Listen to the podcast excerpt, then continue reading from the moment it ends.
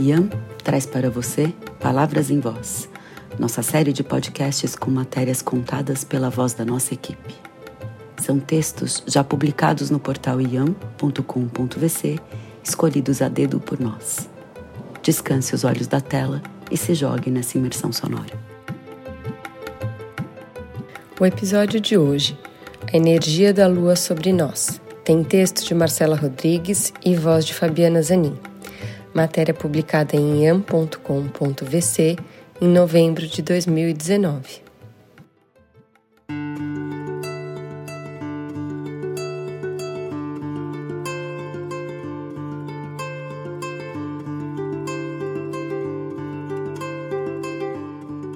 Reconhecer a influência da Lua e enxergar nesse astro uma bússola que nos orienta e aponta respostas aos nossos sentimentos e necessidades ela é um presente do universo para a humanidade. Desde os tempos imemoriais, a lua exerce um fascínio sobre o imaginário do ser humano. Em muitas culturas e religiões antigas, é considerada deusa. Entre as crenças mais fortes que resistem ao tempo e aos argumentos céticos e racionais reforçados pela modernidade, está a de que a chegada da lua cheia adianta os partos, enquanto a crescente é boa para alguns plantios e pescas a energia da lua é mesmo profunda e permeada de significados. A atuação da lua sobre as plantas, por exemplo, é bem traduzida pela agricultura biodinâmica, que segue um calendário lunar. É que, por emitir a luz recebida do sol, a lua acaba tendo grande regência no desenvolvimento dos vegetais. Fato é que há uma atração eletromagnética sobre a Terra e, claro, seres humanos, animais, marés, agricultura. A astróloga Maína Mello explica: é a influência sobre esse fluxo das águas que tanto afeta nosso emocional. O universo lunar é mesmo rodeado de mistérios. Já faz tempo que o homem pisou por lá pela primeira vez. Desde então, cobra-se da ciência mais explicações e evidências para tantos efeitos, que, por mais ilógicos que se mostrem, não se perdem no tempo nem nos nossos hábitos modernos e distantes da natureza. Enquanto isso, há muita gente que vê a Lua apenas como uma esfera luminosa, repleta de lendas místicas. No dicionário, o termo lunático refere-se àquele dado de divagações que vive no mundo da Lua. Na astrologia, a energia da Lua representa o nosso emocional, como nos sentimos e quais são as nossas necessidades. Maína explica: no mapa astral, a Lua fala da casa, da família, da mãe, da comida, do que nos ampara e nos dá sustento.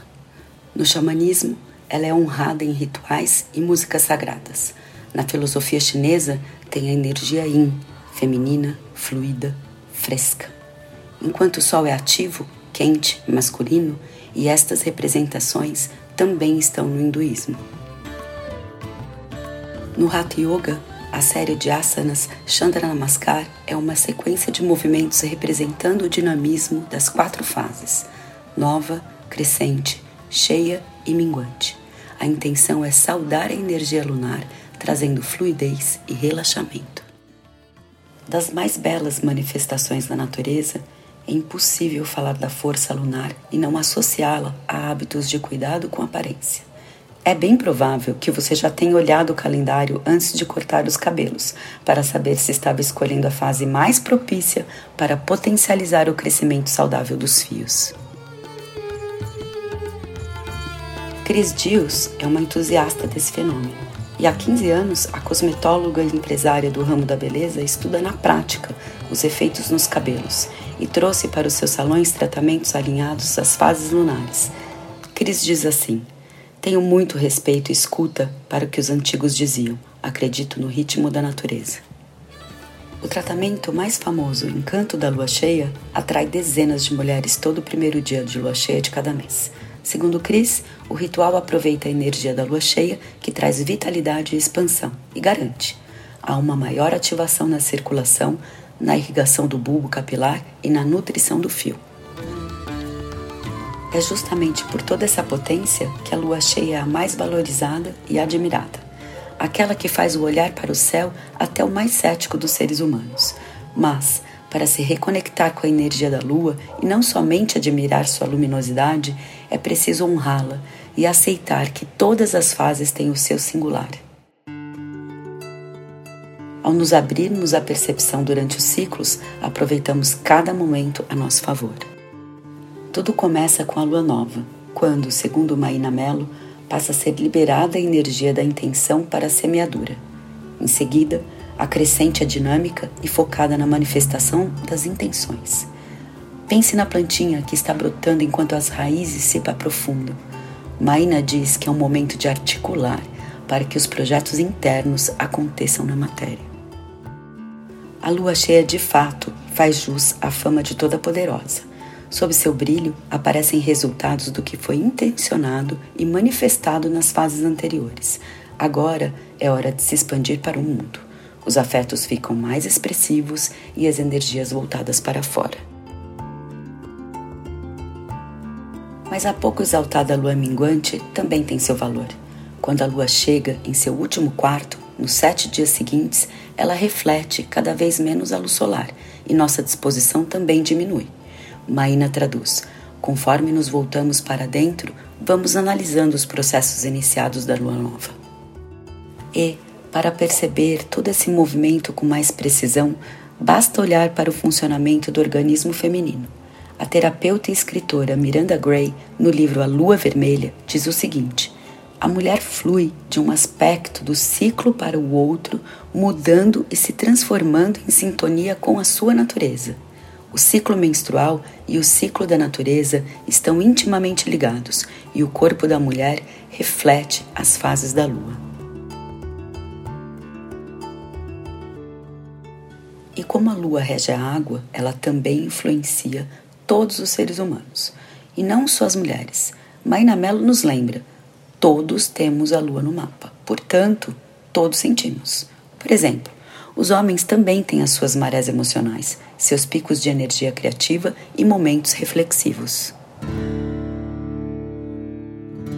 Bem, mas se ouvir os sinais do próprio corpo é difícil, reconhecer nossas respostas emocionais a ela ainda pode ser mais complexo. Alguns movimentos, como o sagrado feminino e sagrado masculino, têm resgatado saberes antigos e reaproximado mulheres e homens de todos os povos com a natureza enquanto divindade. De carona no resgate de rituais ancestrais, a mandala lunar ressurge como uma ferramenta de reconexão e autoconhecimento.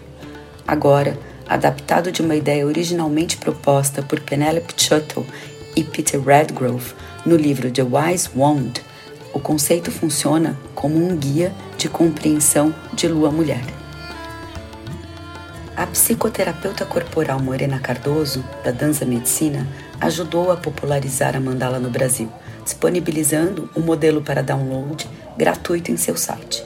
Morena explica: após alguns meses de anotações, é possível identificar padrões físicos, emocionais e comportamentais entender o que é interno ou o que vem de fora isso ajuda no autocuidado diário e, sobretudo, a se perceber como uma lupa.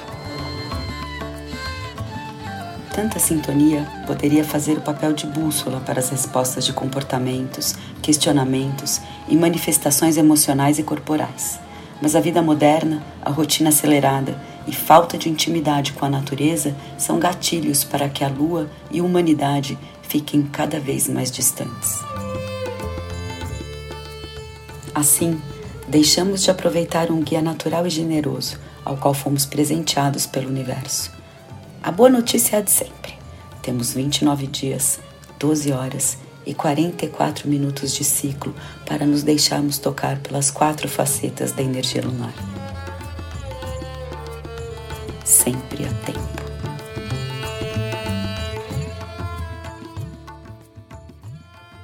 Se você lembrou de alguém enquanto escutava essa matéria, pode compartilhá-la em texto ou em áudio. A matéria original está disponível em up.com.vc no canal Sabedoria Ancestral. Esse podcast teve edição de Dudu Contreiras. Ficamos por aqui e até o próximo episódio.